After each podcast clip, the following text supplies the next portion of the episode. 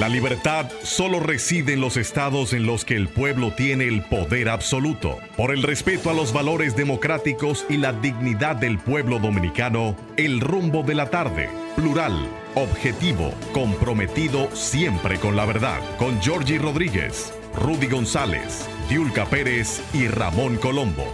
Los poderosos ya están en el aire.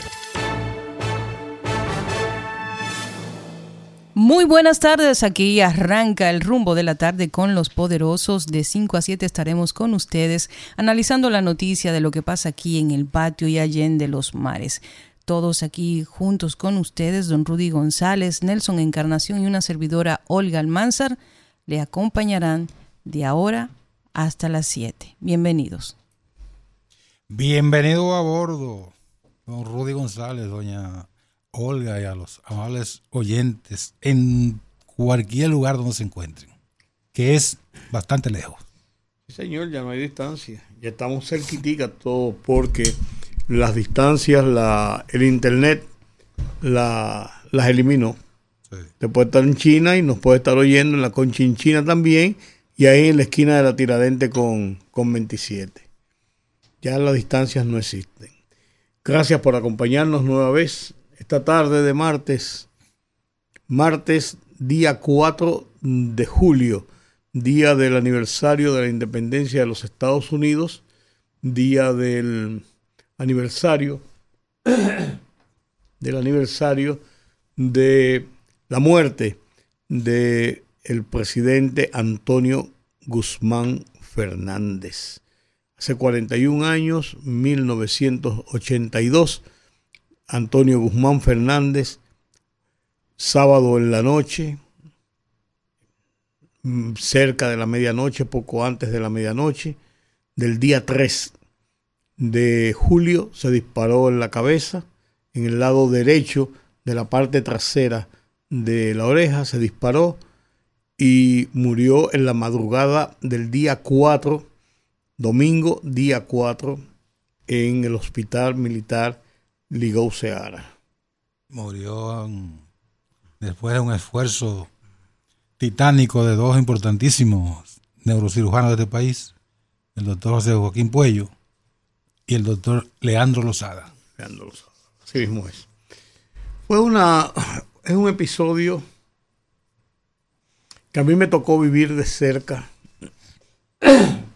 porque comienzo diciendo para que no haya dudas de lo que voy a decir.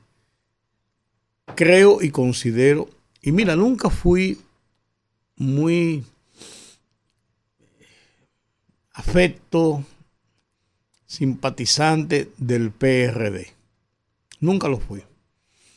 No era reformista, que eran los dos partidos que estaban en eso. Yo realmente en mi vida de joven no estuve ligado ni relacionado con la política activa como todo ciudadano, uno tenía sus, sus gustos, le gustaban uno, le gustaban los otros, pero yo pasé, por ejemplo, por la universidad, y mucha gente me dice que no entiende cómo yo pasé por la Universidad Autónoma de Santo Domingo en época de la lucha del medio millón, y yo nunca pertenecí a ninguno de los grupos, por ejemplo, por ejemplo, de la izquierda, siendo una persona joven, eh, pero nunca, nunca participé en política, no porque me desagradara la política, no porque me gustara uno u otro, sino que nunca ese fue un, ese gusanillo no me llegó, no me llegó.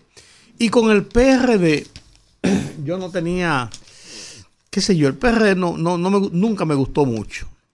Y tenía los mejores amigos ahí. Eh, cubrí las campañas electorales de 1974, junto con, por ejemplo, recuerdo muy bien, junto con Marino Mendoza, que trabajaba en el Listín Diario, yo trabajaba para, para el periódico El Caribe, cubrí la campaña del 78 igualmente, y en esas campañas las dos veces estuve, asignado al PRD. Estuve asignado al PRD a cubrir las campañas, los recorridos y eso, y, pero no, hice muy, tenía muchos amigos, eh, de Camps, eh, el Peña Gómez, me distinguía hasta que nos peleamos por algunas cosas de, las cosas de Peña y las cosas de uno como periodista.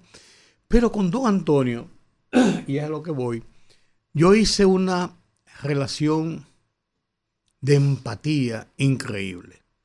Cuando nosotros cubrimos la, la campaña electoral del Acuerdo de Santiago, yo recuerdo, ahí nos conocimos muy bien y teníamos mucha... Cuando eh, hicimos la campaña del 78, mucho más afianzado, con mucho más razón.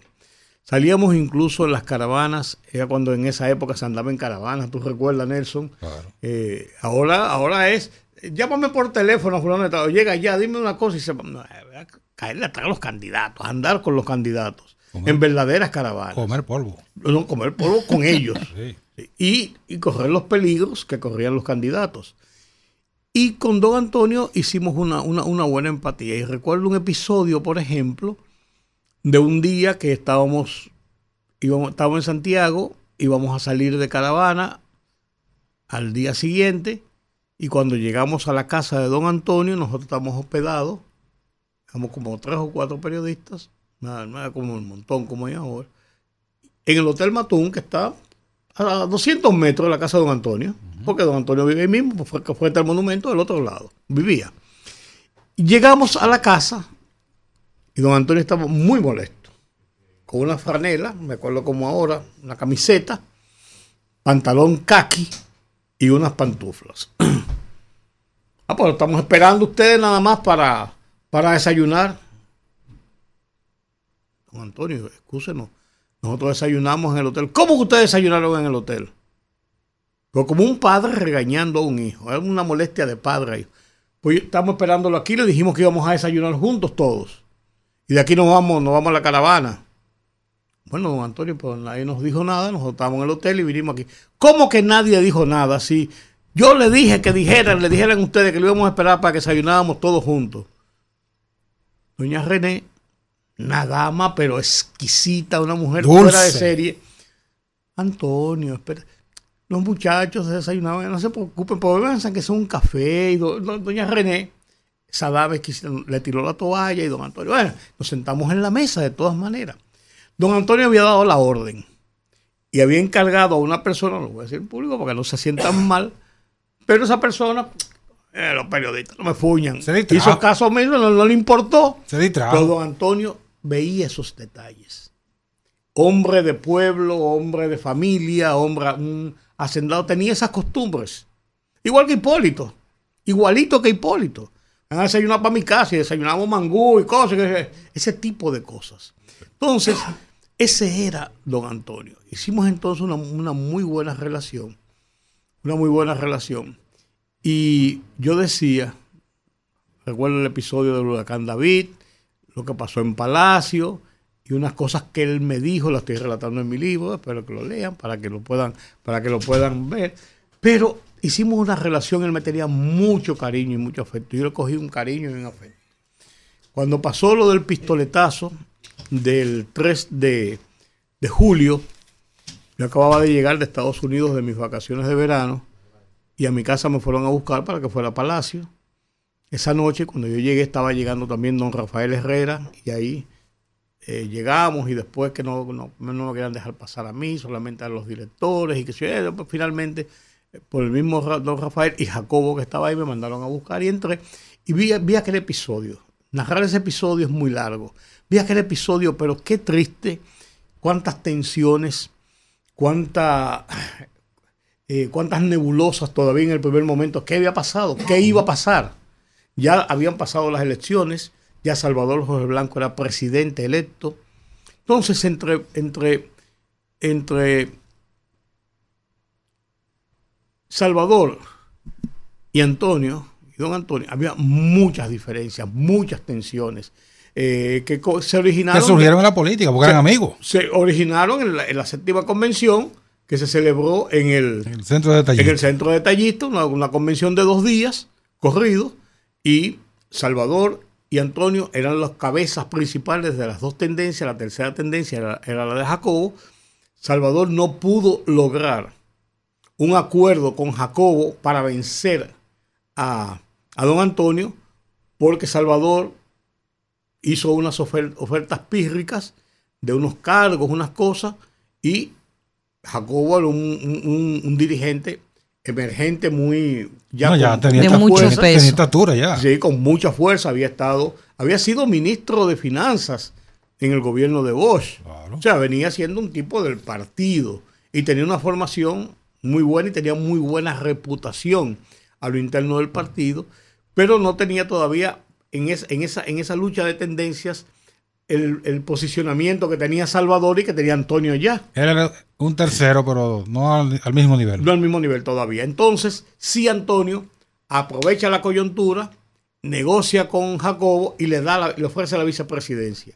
Y Jacobo, lógicamente, acepta a eso y deja a un lado a Salvador. De ahí la- la- las, las, las rebatiñas y las peleas también internas entre Jacobo y Salvador, pero también las inquinas entre Salvador y don Antonio, como medida de compensación por las tendencias, porque Jacobo entonces pasaba a un plano superior. Entonces a- a- a- a- se hace el acuerdo y entonces a Salvador se le otorga la senaduría del Distrito Nacional.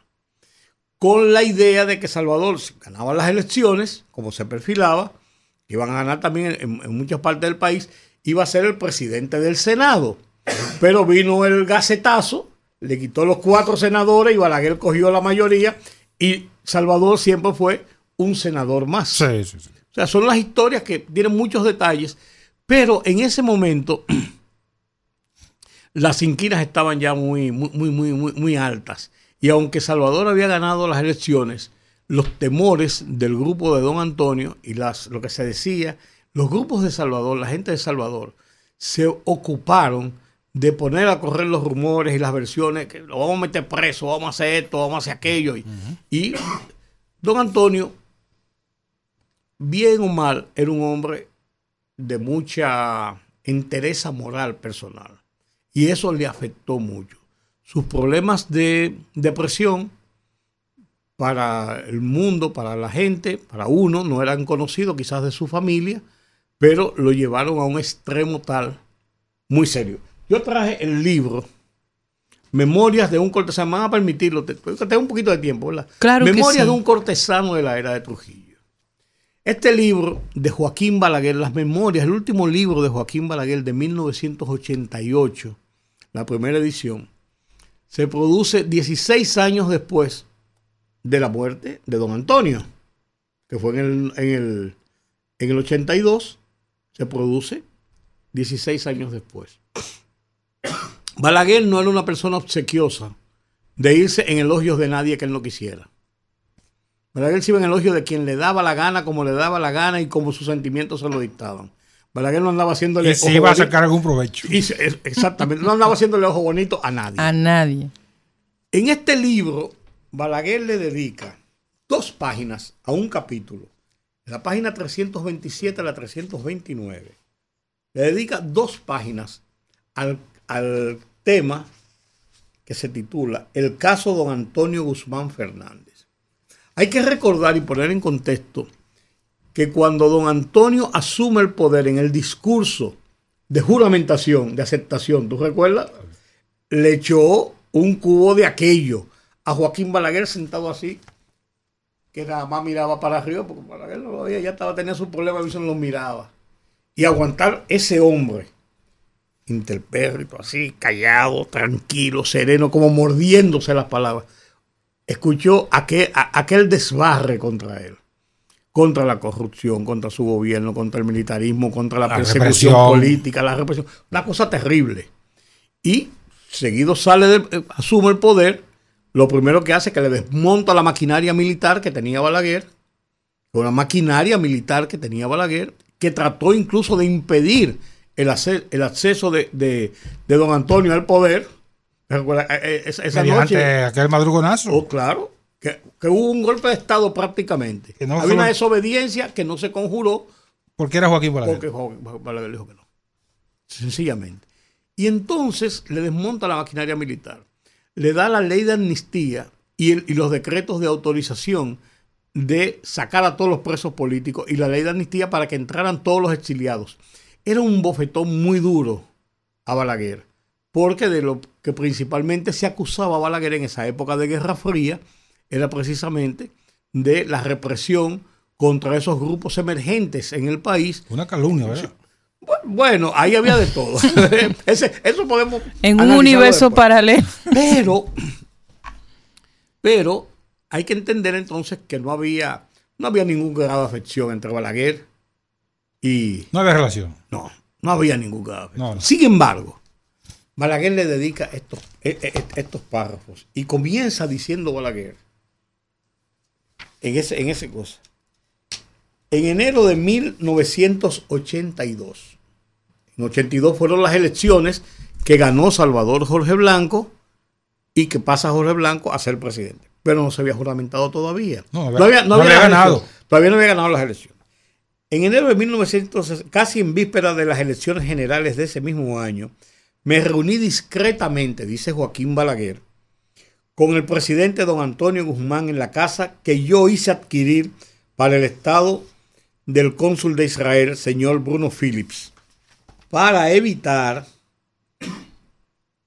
para que se destinara a un museo naval e impedir, e impedir que uno de los más bellos sitios de la Avenida España fuera afeado con una construcción impropia de ese paseo majestuoso extendida a orillas del océano.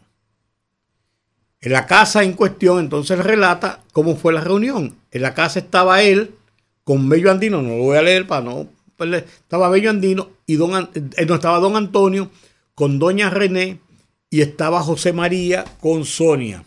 Y él llegó con Bello Andino. Dice que después de los saludos protocolares, bla, bla, bla, bla, ellos pasaron a una habitación contigua y Balaguer y don Antonio se quedaron solos en la sala conversando. Ya solos, el presidente Guzmán se desahogó conmigo. Se desahogó conmigo y me expuso, entre otras cosas íntimas, la preocupación por los posibles resultados de las elecciones que debían tener lugar en mayo de ese mismo año. Le atormentaba sobre todo la posibilidad del triunfo en esa consulta electoral del doctor Salvador Jorge Blanco. O sea, don Antonio estaba atormentado porque ganara las elecciones. Su partido. Su partido. Que lo sucediera su propio compañero de partido. Desconfiaba de la supuesta veleidad de su carácter y tenía el temor de ser objeto, en caso de que triunfara, de represalias y persecuciones. Y le dijo, entre comillas, conozco, me dijo, conozco a Salvador tengo motivos para no confiar en la suerte que correríamos aún muchos de los miembros de nuestro partido si llegara a escalar la presidencia de la República. relatando Balaguer. Entre otros episodios me refirió que en 1974 se celebró en la ciudad de Santiago una manifestación en que participaron los distintos grupos políticos que suscribieron el llamado Acuerdo de Santiago y la cual resultó excepcionalmente concurrida. El éxito de esa concentración popular fue atribuido por algunos dirigentes del Partido Revolucionario Dominicano al hecho de que el profesor Juan Bosch no se hallaba en ella presente. Jorge Blanco, según el presidente Guzmán, me visitó al día siguiente, o sea, él está diciendo que Jorge Blanco lo visitó al día siguiente para sugerirle que se expulsara de ese movimiento a Juan Bosch, ya que era evidente su vinculación al Acuerdo de Santiago y que esto le restaba a ese frente político la adhesión de muchas personas que se, que se complementaban, que se contemplaban con recelo de una supuesta tendencia hacia la extrema izquierda. Guzmán Sorprendido y a la vez indignado, rechazó la propuesta, alegando que no podía hacer eso al compañero Juan Bosch. Víctima de un desplante tal.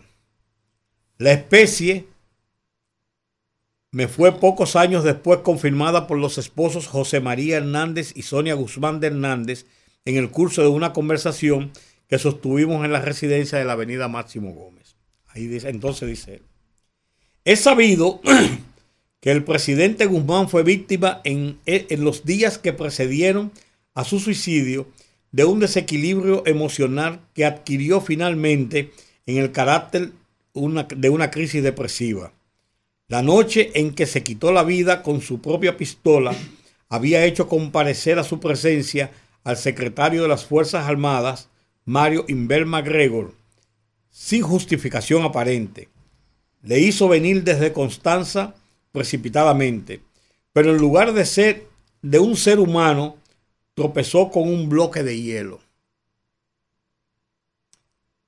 Hablaron sobre diversos asuntos, particularmente sobre la situación imperante y la inminencia de la ascensión al poder del doctor Salvador Jorge Blanco, que ya había ganado el poder, era presidente electo. Pero el mandatario no encontró, al parecer, la respuesta que esperaba por parte del titular de los institutos castrenses. Al parecer, la respuesta del secretario Inver MacGregor, la respuesta que esperaba por parte del titular, es posible que el secretario Inver MacGregor no aceptara a medir la intención del presidente Guzmán. Quizás este le habló en una forma enigmática, por lo que por no haber hallado en su interlocutor un estado de ánimo propicio a que le demostrara, a que le desnudara por entero su pensamiento.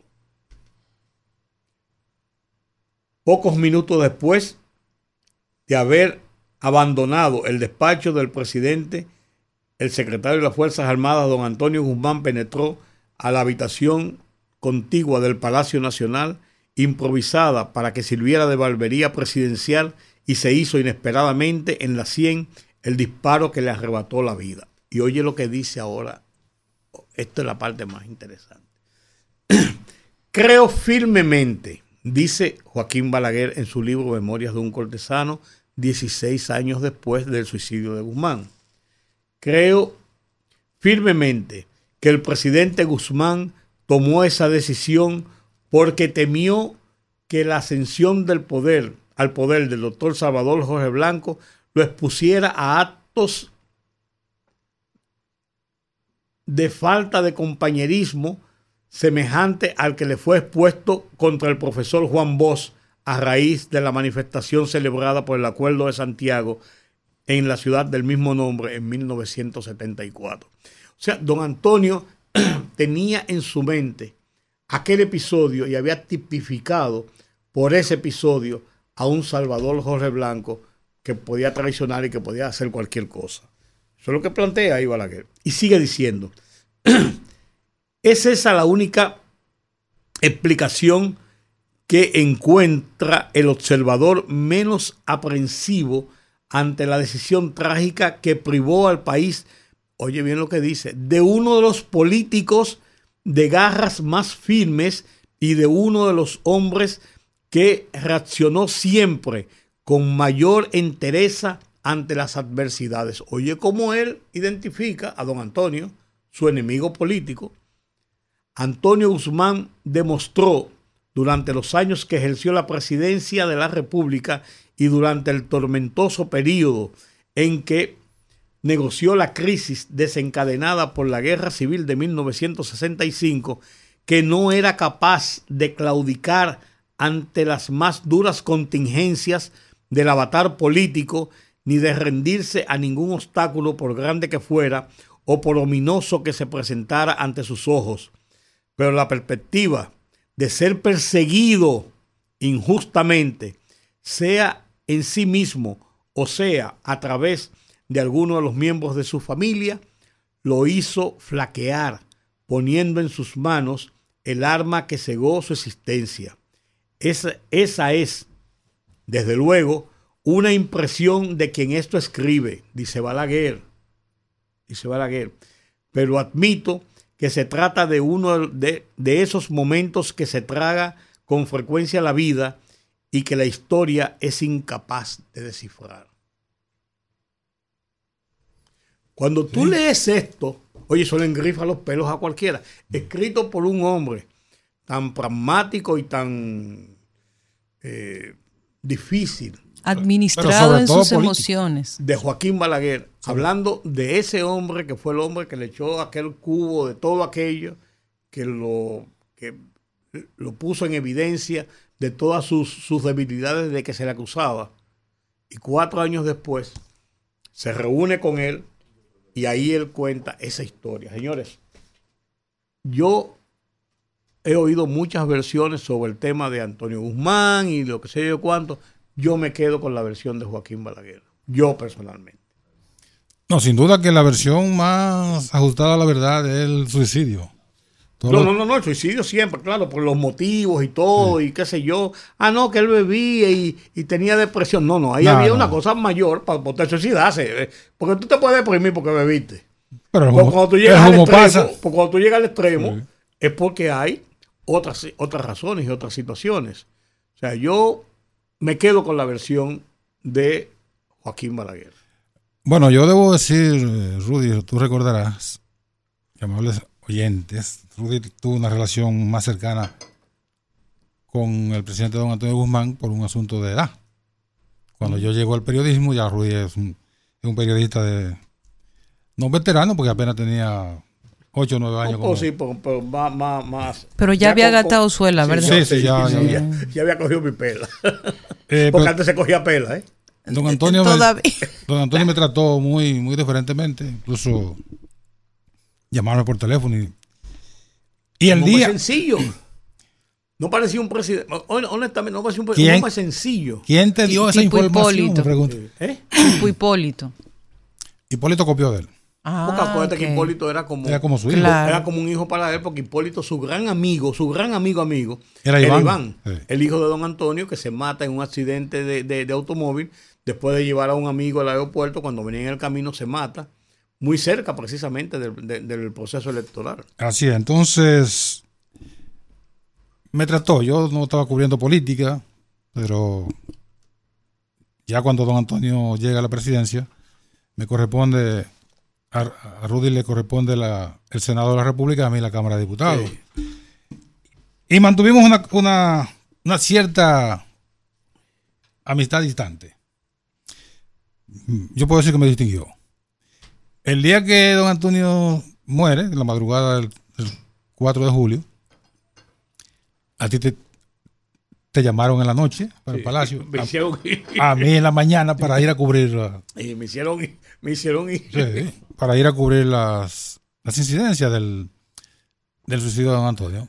Incluso tú y yo fuimos al sepelio en Santiago. Claro, claro. Fuimos enviados por el Caribe. Claro. Y tú por la AP también, a cubrir el sepelio de don Antonio Guzmán. Pero antes de, para complementar lo que tú señalas, hay que recordar, eh, y lo, que, lo pueden buscar, el discurso de juramentación de el doctor Salvador José Blanco, aún ya don Antonio enterrado. 43 días después. 43 días después. Es un discurso ácido contra un difunto. Claro. De su propio partido. De su propio partido. Que él lo está relevando del poder. Don Antonio no estaba muy descaminado cuando pensaba que podía ser desconsiderado, si no, como se señala el doctor Balaguer, si no lo personal, por lo menos en su a través de su familia. Bueno, que sus, es que sus acólitos lo decían, la gente de, Salvador lo decían. Uno de los episodios posteriores a la, a la juramentación de, de, Salvador es que la dirección de lo que era la, lo que la DGI ahora, que era la dirección de impuestos internos. De, de rentas internas. De rentas internas. No, no, de, de impuestos sobre la renta. Impuestos sobre la renta. Persiguió el cobro de la sucesión claro. que le correspondía a doña René y a, y a, los hijos. Y hubo acusaciones, incluso José María tuvo que ir varias veces y dar sus viajecitos varias veces a la fiscalía. Hubo acusaciones. Claro. Entonces, cuando el doctor Balaguer regresa a la presidencia en 1986, sustituyendo a Salvador Jorge Blanco, también pueden buscar ese discurso donde se refiere en, con palabras muy elogiosas al gobierno de, don Antonio Guzmán, que él, no, que no, estaba sustituyendo. No, que, era, ya había pasado un, uno por encima. Un periodo, era como una reivindicación. Y después lo plasma, de alguna manera, con otras palabras, en su, en su libro Memoria de un cortesano en la era de Trujillo. De modo que esos episodios que conducen al suicidio de don Antonio Guzmán tienen un colofón muy amplio y ahí hay, hay, hay cosas que se fueron a la tumba. Sí. Que tanto se lo llevó don Antonio como se lo llevó Salvador Jorge Blanco. Pero evidentemente que había algo personal que surge, no se sabe por qué, si por, el, por la rebatiña política o por, por la disputa por el espacio político, cuando se trataba de dos personas que tenían una relación familiar, que tenían una relación muy cercana. Y regional. Y regional.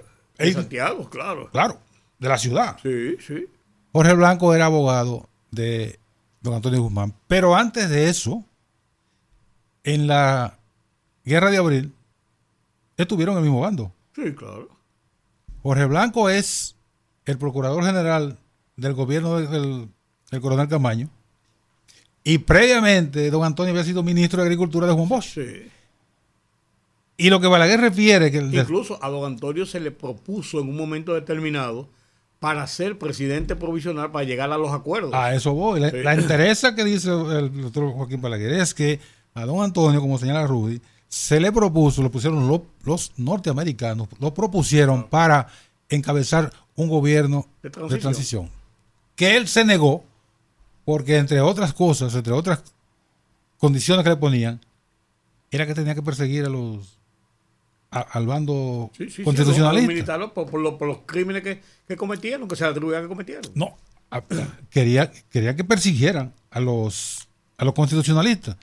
Y don Antonio dijo, no, yo no voy a perseguir a mi, bando, que yo, acabo de participar de alguna manera, no porque tenía una participación eh, mucho más fría que, los, que, los que estaban tirando en el, campo de batalla, pero estaba en esa, en, esa, en ese bando constitucionalista y entonces él rechazó ser presidente de la República en 1965 por no prestarse a llevar a cabo el plan de los norteamericanos de exterminar, ya fuera matándolo internamente, metiéndolos a la cárcel o sacándolo del país. O sea que todo toda una todo un, un camino recorrido por ese hombre para llegar a ser presidente de la República y demostrarle al país ese temple de que estaba dotado, esa, ese don de mando y esa entereza y la integridad que por un rumor o por habladurías de los seguidores del próximo presidente, que era Salvador Blanco, comenzaban a decir que le iban a perseguir por corrupción. Y eso desencadenó, y ahí, ahí, terminamos, Olga, para que nos vayamos a la pausa. Eso terminó con los 43 días de Jacobo Magluta como presidente provisional, le entrega el poder a Salvador Jorge Blanco y entonces... Constitucional, no provisional. No, no, pues sí, pues, digo, lo que te, quiero decir, eh, para completar el periodo, sí. Lo que, entonces, en el 66, cuando vienen las elecciones del 66, Salvador Jorge Blanco le puso todas las zancadillas posibles. Y hizo todo lo posible porque Jacobo Magluta no ganara las elecciones porque temía que Jacobo Magluta iba a hacer una represalia contra él por el tema de don Antonio, y le hizo todo lo posible porque su propio candidato no ganara las elecciones, temiendo que le iba a hacer lo que después Joaquín Balaguer le hizo a él y lo metió preso y le metió 20 años por corrupción. Lo que no iba a hacer Jacobo con él. No iba, nunca en la vida iba a hacer Jacobo eso con él. Nunca en la vida. Para que tú veas, entonces, si tú lo pones en una balanza, tú sacarás quién es el bueno y quién es el malo. Vamos a la pausa.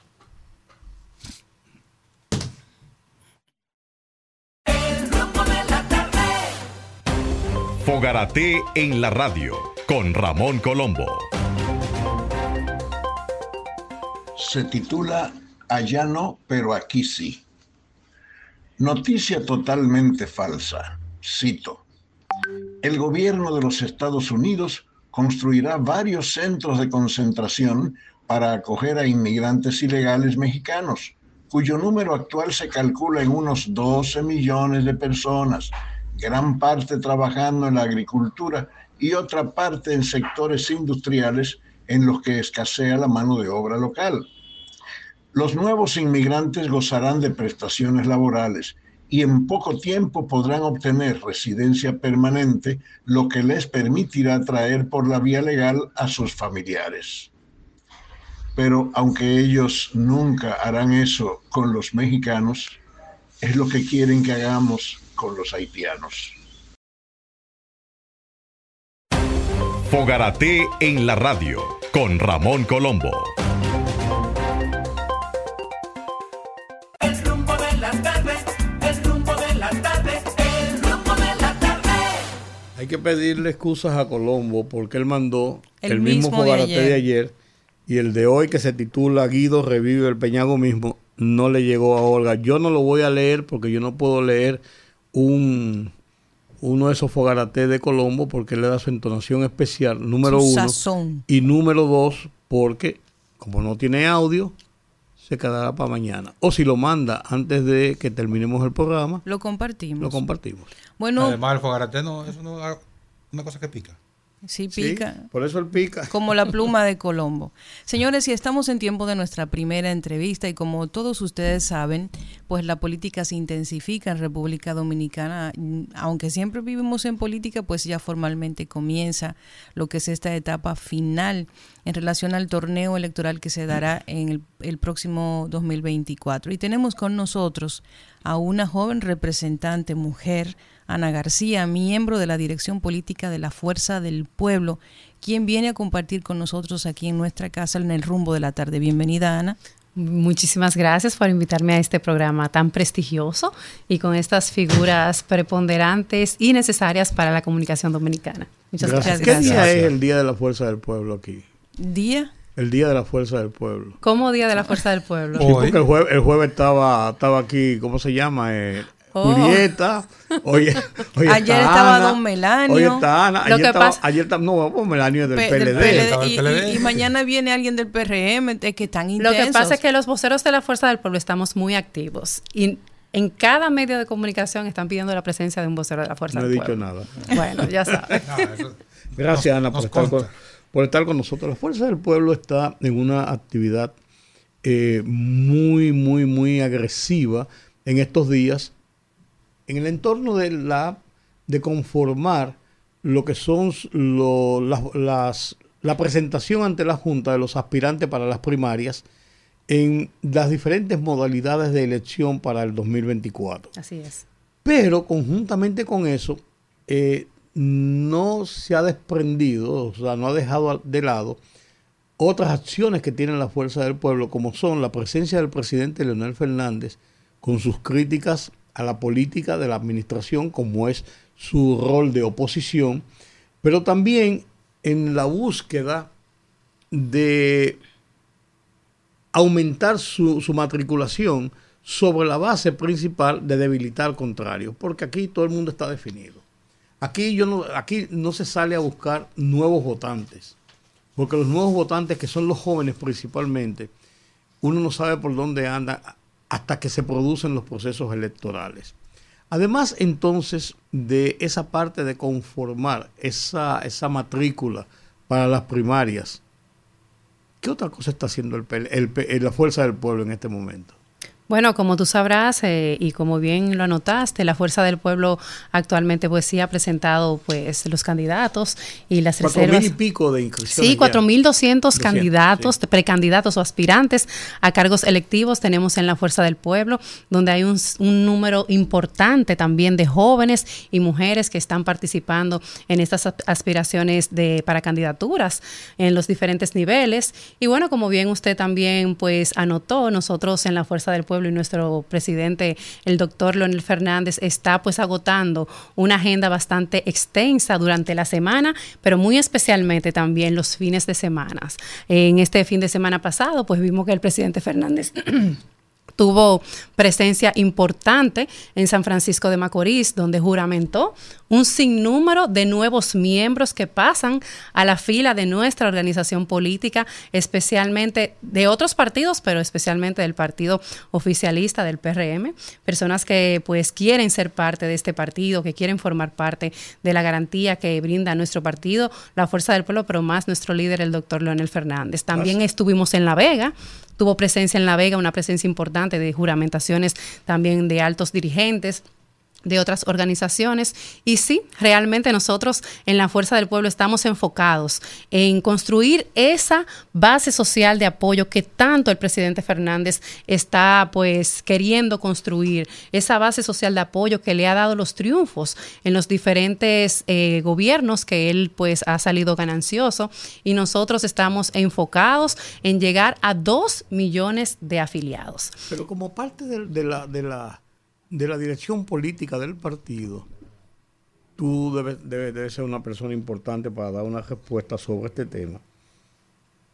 En el pasado, una de las cosas que caracterizó al PLD cuando Leonel Fernández lo dirigía era la concertación de bloques con los principales partidos minoritarios, pero la concertación de grandes bloques que llevaran en una misma línea la plataforma electoral que llevaba el PLD en esa época. Ahora, Leonel Fernández es una tercera fuerza, dentro de las tres fuerzas principales, no estoy diciendo que sea la tercera, sino una tercera fuerza, ahora se divide más el pastel. El PRM ha anunciado que lleva 18 eh, posibles aliados entre movimientos y partidos. El PLD habla de lo mismo. Entonces, ¿quiénes quedan para la fuerza del pueblo? La gente de eh, eh, Fran Peñaguaba, como que se le están yendo algunos del grupo que tenía, de, de, los pequeños, de los emergentes, para otro sitio. O sea, ¿cómo, cómo va esa, esa negociación, esas concertaciones? No, al contrario, se están sumando más, se están sumando más. ¿Y cuánto, y cuánto bueno, que hay aquí? Nosotros tenemos aproximadamente 14 partidos, 14 partidos que van a ser y van a formar parte de ese frente del opositor. PRM son 32. ¿Y por dónde vamos? Bueno, esa, suma no, no, Tú sabes no que cuadra, estamos sí. en proceso. Nosotros y nuestro líder, el presidente Fernández, inició las firmas de esos acuerdos okay. la semana pasada con el con PQDC, el, PQDC, el cual lidera Wessing, Wessing Chávez. Que era parte del grupo que conformaba eh, José Fran, ¿cómo se llama? Por, por, por, el Frente Amplio. Sí, un, nombre ahí raro. Un, una cosa así, así. Pero ya está con la fuerza del pueblo y ya pues ha hecho un acuerdo con la fuerza del pueblo y van a venir, van a surgir más partidos y van a venir más, pues, más firmas de acuerdos en, la, en los próximos días que nuestro presidente Fernández va a ser la persona que va a estar, pues, encabezándola, nuestro secretario general y va a estar, pues, ahí concomitantemente anunciando cuáles son esos partidos uh, eh, que se van a sumar a este gran frente opositor. Bueno, el, el número de partidos, tendrá su momento para que se vea dónde está lo, con la, con la, la se van a ver la realidad. No, no, cuando, cuando se, se, se formalicen las, las, alianzas. Aquí hay como veintitantos partidos, o sea que 18 por un lado y 14 por el otro no cuadran. Mira, no lo importante de todo esto es que no solamente la población dominicana está viendo la realidad que se está viviendo en, en nuestro país, está viendo el deterioro de los servicios públicos, está viendo el alto nivel de violencia que se está viviendo actualmente, sino que también los demás partidos han visto que es un gobierno que no ha dado pie con bola con las promesas que hicieron y en comparación con lo que se está viviendo en la realidad. O sea que no solamente la población dominicana lo está percibiendo, también en los partidos políticos, los líderes de partidos políticos que quieren, que piensan en su país, que piensan en mejorar la calidad de vida de cada uno de los dominicanos, están viendo esa realidad y por eso se están sumando a las promesas reales, a esa trayectoria política que ha tenido el líder, el presidente Fernández, cuando prometió en sus periodos de gobierno obras, programas, proyectos, los cumplió y transformó la vida de cada uno de los dominicanos. Por eso quieren ser parte de esa transformación, de esa segunda ola de transformación que promete la fuerza del pueblo y que promete el presidente Leonel Fernández. No es un tema de que nosotros estamos diciendo que tenemos tantos partidos políticos, es que es una realidad.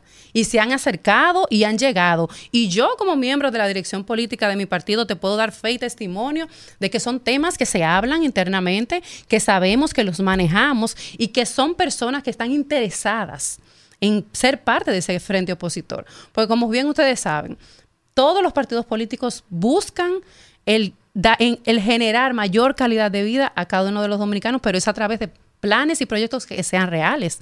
Y eso es lo que nosotros queremos proponer. Ana, yo me considero ser todavía una persona joven, aunque voy doblándole mm. Claro que sí, jovencita, jovencita. Somos jóvenes todos aquí en esta mesa. Lo, nosotros somos adultos mayores. Lo, repite tanto. Bueno, entonces, mira, mira qué sucede. Desde mi perspectiva, desde mi generación, cuando nosotros analizamos la propuesta del sistema de partidos, eh, uno no, eh, no existe una división en torno a la ideología que los conforma. Eh, muchos de los, de los muchachos que van surgiendo no se vinculan a la política y por eso me llama la atención tu juventud, según tengo entendido, eres el miembro de, de, de la dirección. política más joven que tiene la Fuerza del Pueblo. Entonces me llama la atención porque cuando uno lo ve desde la perspectiva de la gente más joven, los gobiernos que hemos tenido en los últimos 25 años están caracterizados por básicamente el mismo modus operandi. Mi opinión, no existe una diferenciación, simplemente es como si el mismo método se llevara al Estado y se implementaran y tenemos los mismos problemas. Cuando uno revisa los periódicos de los últimos 60 años, es casi un calco de la realidad que tenemos ahora estamos teniendo los mismos problemas hace más de 60 años. Entonces tú como joven, ¿cómo puedes venderle la idea de que Fuerza del Pueblo, que es un, proyecto que nace del PLD y todos conocemos cuál ha sido la historia del PLD en los últimos años como gobierno y ahora como señalados por corrupción dentro de sus mandatos? ¿Cómo tú le vendes que eso es una opción diferente a la gente que no se quiere vincular porque ve en todos estos partidos el mismo modelo? Mira, fíjate que la juventud eh, actualmente en la política se ha ido integrando de manera eh, vertiginosa y de manera importante. Y, especialmente nosotros que venimos desde la creación de la Fuerza del Pueblo, desde los inicios de la Fuerza del Pueblo, hemos estado militando dentro del partido para crear justamente nuevas ideas de políticas, crear una política nueva, crear nuevas estrategias para integrar jóvenes, pero para también hacer política nueva, para hacer nuevas políticas.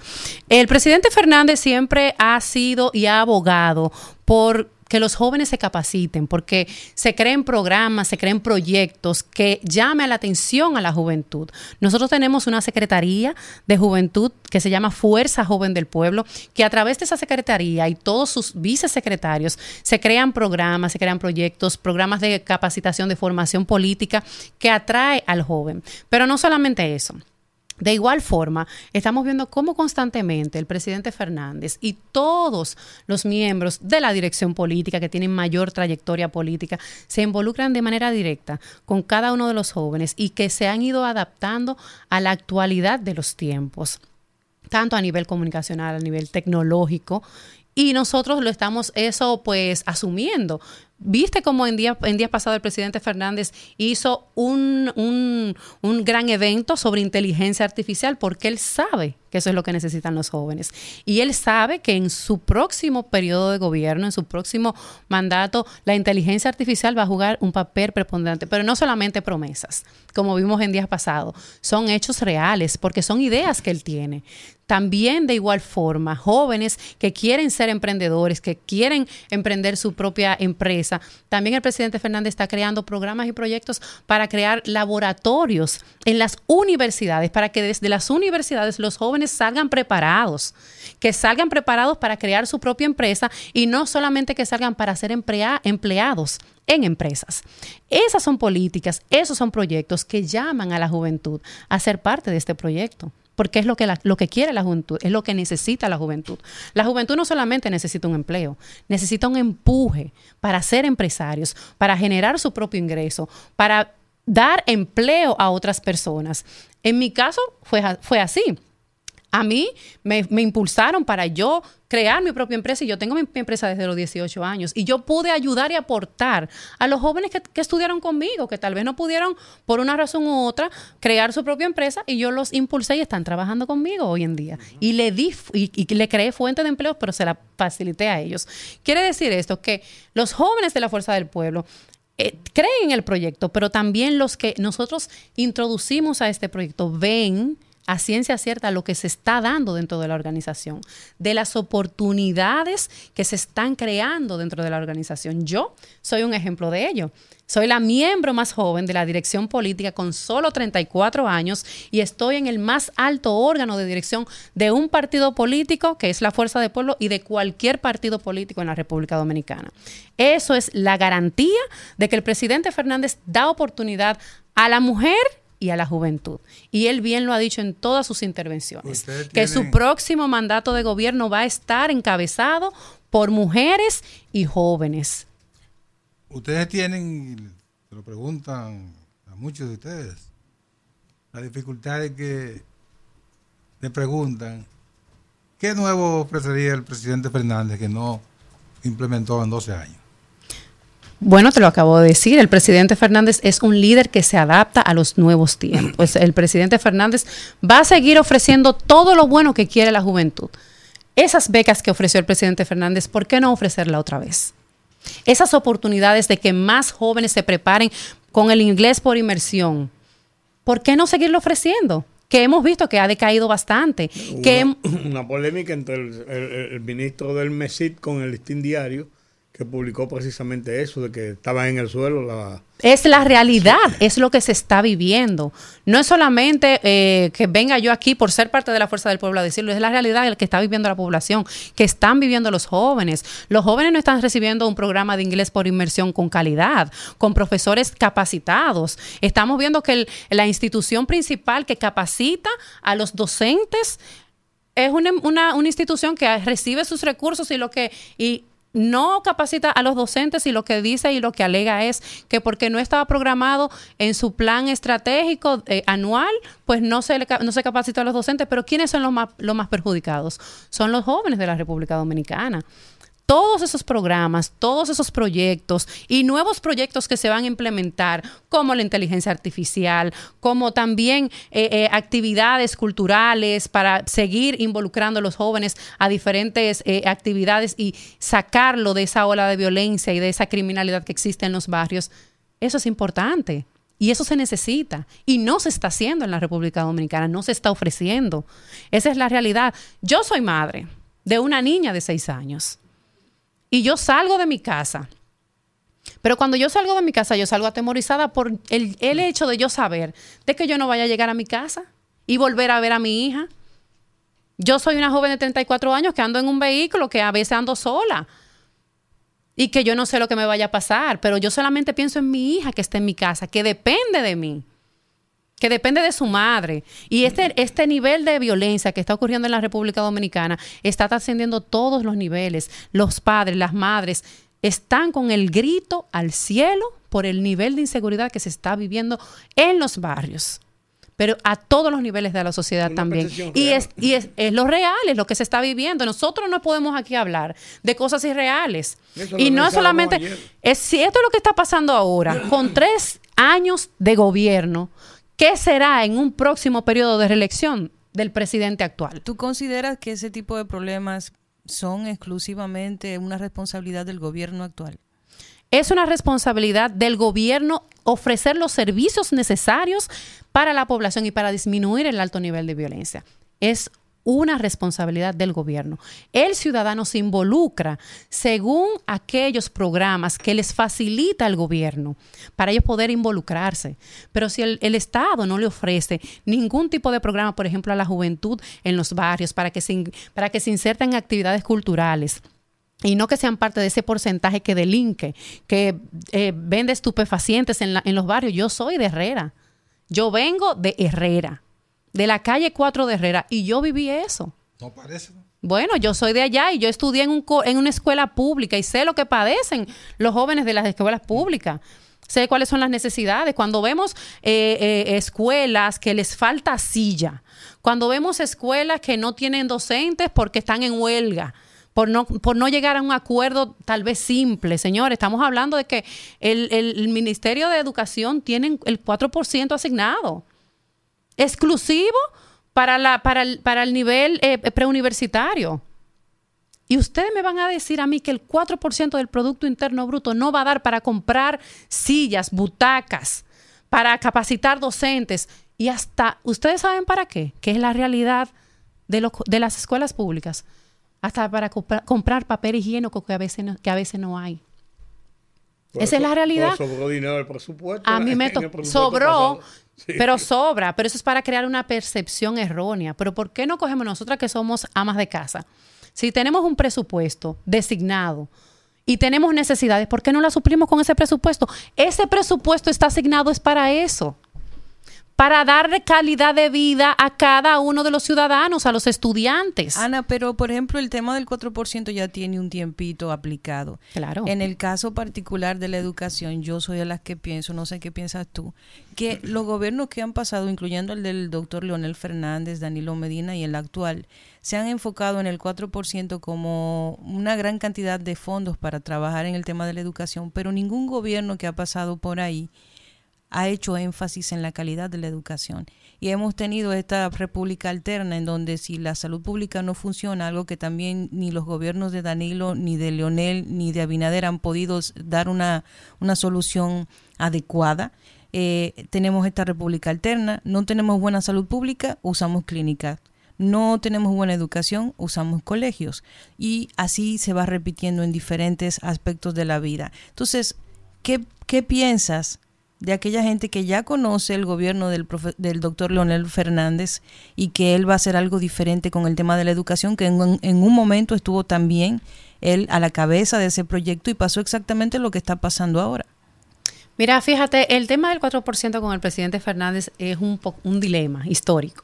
El presidente Fernández siempre ha- había planteado de que el tema no era el 4%.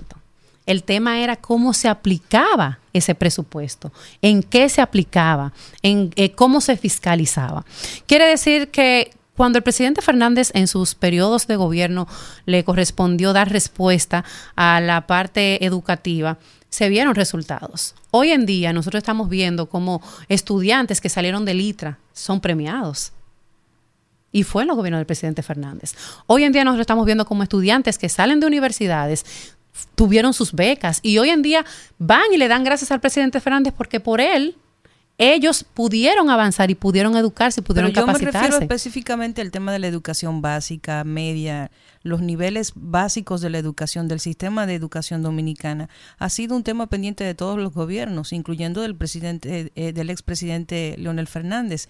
¿Qué piensas que se va a hacer diferente? Tú que quizás manejas el tema de un posible, eh, una propuesta de gobierno, ¿qué va a hacer diferente el presidente, eh, el expresidente Fernández? Que no haya hecho durante su gestión. Tuvo la oportunidad en algún momento, Danilo también tuvo la oportunidad y no hicieron grandes reformas para que la educación saliera a flote. Y estamos también teniendo este gobierno que tampoco ha dado pie con bola, todo lo contrario, ha involucionado en el tema de educación.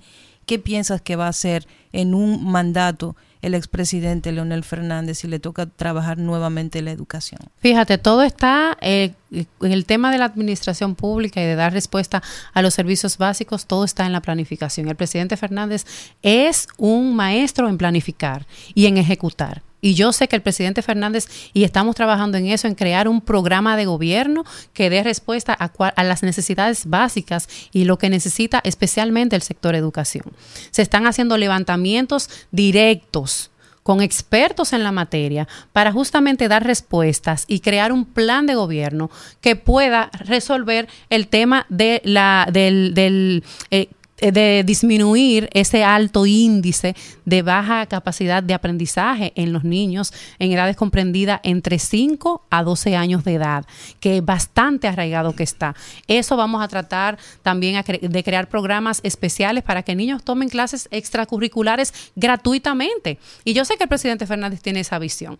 Quiere decir que el 4% se puede aplicar no solamente en ese programa, sino en todos los programas que sean necesarios, pero para eso nosotros tenemos que hacer y obviamente, llevar una, cre- eh, seguir una metodología de hacer levantamiento de esas necesidades que lo estamos haciendo. Inclusive, estamos consultando en las escuelas, estamos consultando a familias de cuáles son esas necesidades básicas que tienen sus hijos en las escuelas actualmente.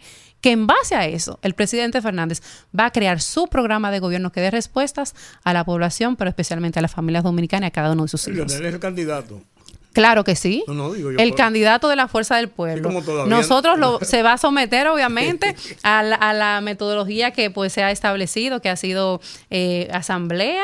Y bueno, eh, pues a nivel nacional vamos a, a elegir nuestro candidato Nadie presidencial, pero nadie más está compitiendo allí. bueno, hasta el momento nadie se ha inscrito, vamos, pero eso está obviamente en el partido de, de nosotros de ahí, ¿Tú una democracia y tú, total. Ana, por qué vas a competir? Yo no, soy, yo no soy estás- candidata, yo estoy trabajando para la candidatura de nuestro líder, el presidente Fernández, y el crecimiento de ¿Y nuestro cuánto? partido Fuerza del Pueblo, que es el partido, como dice el presidente Fernández, no solamente para ganar las próximas elecciones, sino para, el, fu- para, las próximas generaciones, y las próximas generaciones somos nosotros, Un- ¿verdad? un o sea, que estamos construyendo ese ahí, partido. Un chismecito final en 30 segundos. Claro, ¿Y cuánto cobró la Fuerza del Pueblo a los candidatos? nada. Nada, la Fuerza del Pueblo es un partido democrático que le da participación a todos sus candidatos y todos pueden participar de manera igualitaria.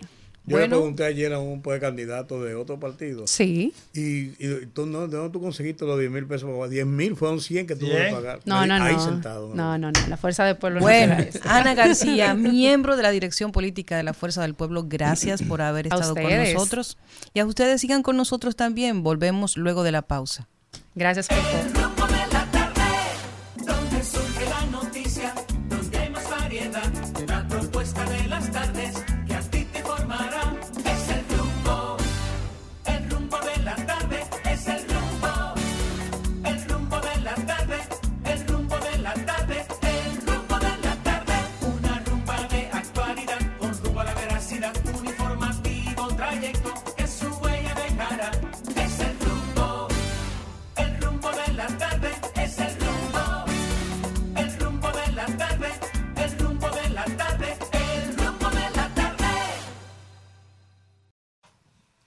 Seguimos aquí en el rumbo de la tarde. Tenemos ahora para conversar con nosotros al abogado, presidente del Colegio Dominicano de Abogados. Así que se llama Colegio Dominicano de Abogados. Colegio de Abogados de la República De la- Dominicana. abogados. Es que hay como tres, hay como tres gremios de abogados, ¿verdad? Está la asociación de- hay una No, asociación de abogados. Hay-. Bueno, hay que hacer una diferenciación entre lo que son asociaciones gremiales eh, meramente eh, definidas como tal y corporación de derecho público, que en este caso solamente hay dos, que es el colegio, eh, el colegio dominicano de notarios y el colegio de abogados de la República Dominicana. Ok. Surún Hernández con nosotros. Mira, Surún. Miguel Surún.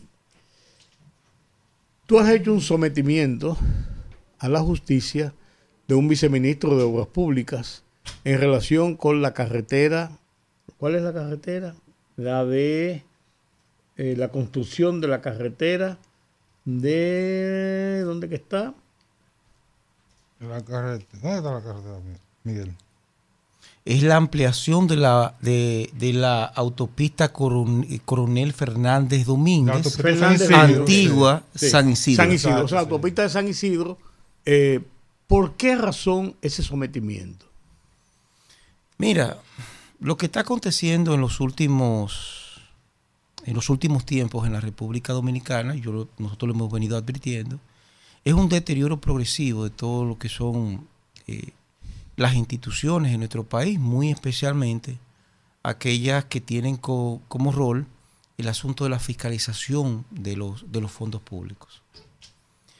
¿Qué ocurre y acontece? En el 2013 específicamente, 2012, 2013, pues eh, comienzan los trabajos de ampliación de lo que en ese entonces se denominaba la autopista de San Isidro, que luego se cambió el nombre en virtud de una resolución eh, que eh, propuso el, el fenecido Juan de los Santos, en ese entonces alcalde de Santo Domingo Este.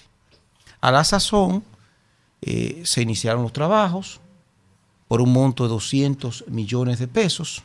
Se estableció un diseño, un diseño moderno, un diseño acorde con lo que son las tendencias urbanísticas, ornamentales inclusive, porque usted verifica esa primera etapa y en esa primera etapa estamos hablando de que hay isletas, hay áreas verdes, o sea, hay un entorno que es compatible con el desarrollo comercial y con la convivencia eh, de los residentes del área. ¿Qué acontece? Que ese proyecto era la ampliación completa de la vía. La primera etapa se concluyó en 2015, más o menos, todo un éxito. Se eliminó Era una... hasta San Isidro. Era hasta la... la- eh, estamos hablando de Gol. Coronel Fernández, de, Coronel Fernández Domínguez, la autopista, eh, hasta la base aérea de, de San Isidro, pero esta primera etapa solamente abarcó desde eh, las Américas hasta la avenida Charles de Gaulle. Todo funcionó bien, todo el mundo aplaudió y definitivamente todo un éxito, todo el mundo bastante feliz porque eso contribuyó a que hoy en día en esa avenida pues existan centros comerciales y haya una especie de traslado del centro comercial del municipio de Santo Domingo Este, este hacia esa jurisdicción. Eso fue hasta el 2015. ¿Qué sucede? Que Esa ampliación.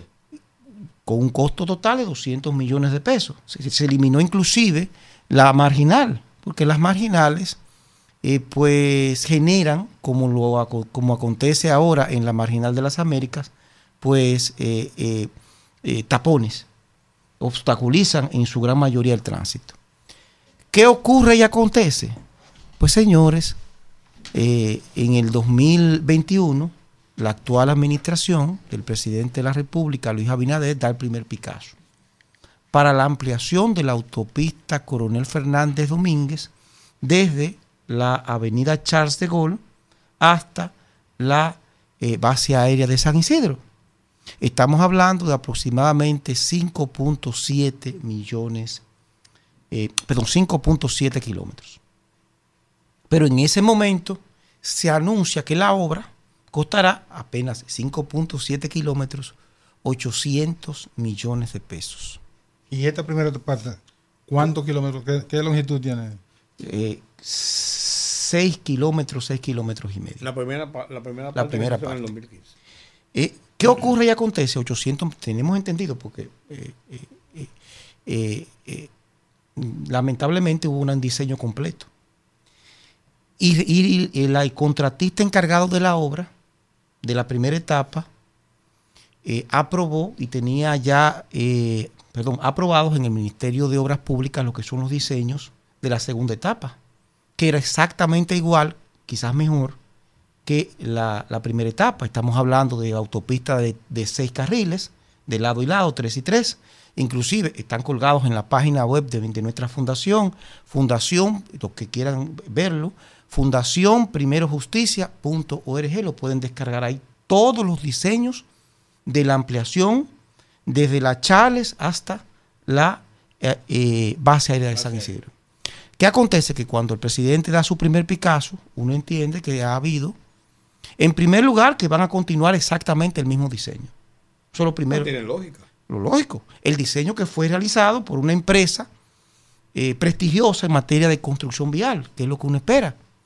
Y que esos diseños van a ser acordes con lo que es el potencial de desarrollo comercial de la zona y las características en cuanto a los residentes del área. Perfecto.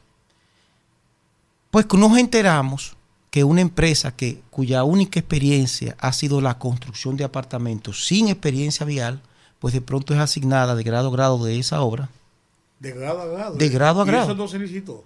No se licitó. ¿Por y cómo va a ser? Esa es Co- Co- Cogusa. SRL. Cogusa SRL, constructora Cogusa SRL, es asignada de grado a grado a esa obra. De golpe y porrazo, transforma completamente los diseños, se inventa una marginal, recuérdense que la marginal en el otro lado fue eliminada, pero ellos se inventan una marginal y se inventan un muro. Un muro que evita, junto con la marginal, el tránsito de un lado a otro de la vía y que prácticamente destru- destruye lo que es el potencial de desarrollo comercial de la zona y trastorna lo que es la vida de todos los habitantes de esos alrededores. Estamos hablando de que se, se llegaron hasta el extremo de cerrar cinco calles. Enterraron hasta una farmacia. Hay una farmacia ent- enterrada, con un muro enfrente. Calles cerradas, vidas destruidas, comercios arruinados, eh, en una actuación totalmente abusiva. Obviamente que la ley eh, castiga a aquellos funcionarios públicos que benefician a sus allegados porque eh, cuando hurgamos en los documentos constitutivos de Cogusa, nos encontramos con el señor Rafael, Rafael eh, Guzmán Méndez. Guzmán Méndez. ¿Quién es Rafael Guzmán? ¿Quién, quién es Rafael? es una persona que eh, ligada al partido de gobierno, que aparece en fotografías colgadas en mi, en mi Twitter, eh, en, apoyando al actual eh, presidente de la República. Pero eso no es un delito. No, es un delito que usted beneficia a un relacionado en una hora. Usted puede apoyar a quien usted quiera. Ahora, cuando yo como funcionario público beneficio a mis allegados, está castigado. Se llama prevaricación. Peor aún, cuando nosotros interponemos el querellamiento por violación a la ley 340-06 y peor aún, lo sometemos porque eh, dichas modificaciones al diseño original no fueron aprobadas por el Consejo de, de Regidores, por el Consejo Municipal del Ayuntamiento de Santo Domingo Este, interpusimos contra el ministro actual, contra el señor Deligna Ascensión. A un formal querellamiento, coalición de funcionarios.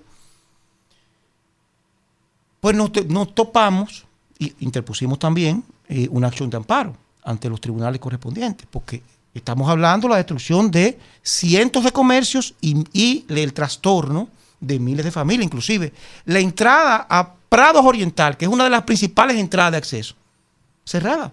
Pues yo vi que habían que quitaron varios burros. En estos días vi eh, en la prensa. Eh, si mal no recuerdo. Hace Eh, cinco, seis, Luego que días. nosotros iniciamos las acciones, ellos, ellos están eh, tratando de destruir lo que ya construyeron. Pero ¿qué acontece? Miguel, para Nosotros- que- no- para que siga ahí. Se supone que una infraestructura de esa naturaleza no puede ser modificado plano sin que lo, lo apruebe obras públicas.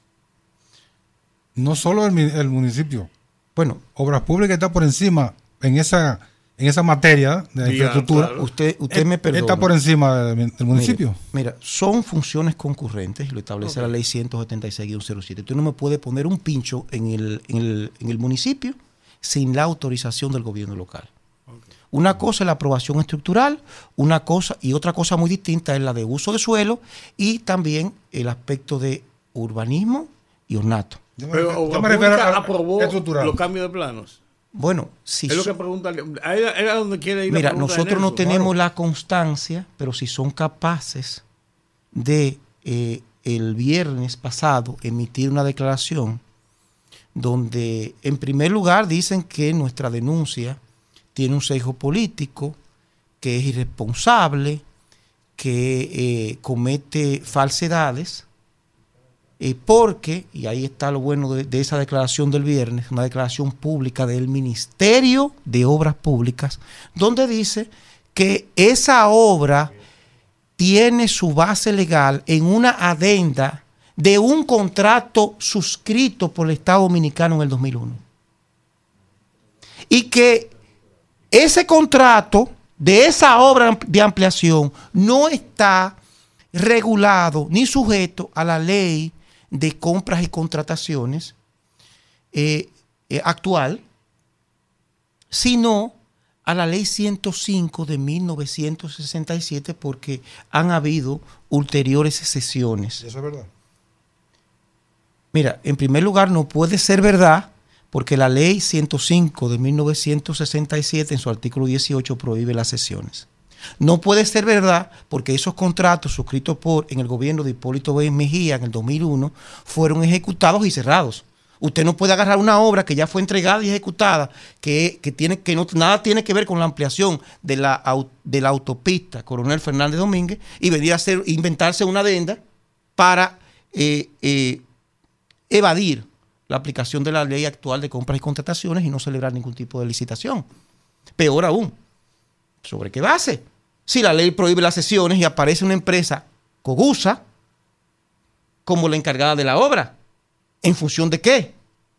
Peor, esa empresa cogusa, constructora cogusa, sin experiencia alguna, sin experticio alguna, cuyo capital suscrito y pagado es de 500 mil pesos, recibe una contrata de 2.800 millones de pesos, cuyo gerente aparece en campaña, fotografiado, eh, eh, eh, apoyando al actual gobierno.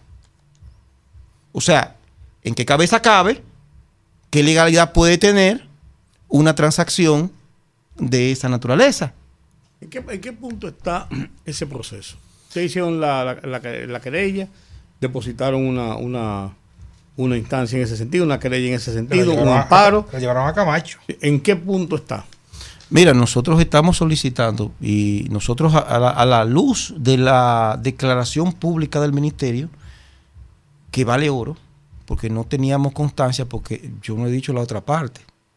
Ustedes nos hacían la pregunta de que si, eh, que si es verdad lo del contrato, lo de la adenda, ¿dónde está? No ha habido forma posible que el ministerio entregue el contrato. Pues que eso debe se- ser público, debe estar colgado en la página. Usted, Debe ser. Usted me acaba de contestar la pregunta de la aprobación o no. Sí, pero debe serlo. De- obligatoriamente tiene que haber toda obra Claro. del Estado Dominicano tiene que ser sustentada sobre la base, en primer lugar, de un proceso de licitación eh, eh, fundamentado en virtud de la ley de compras y contrataciones actual.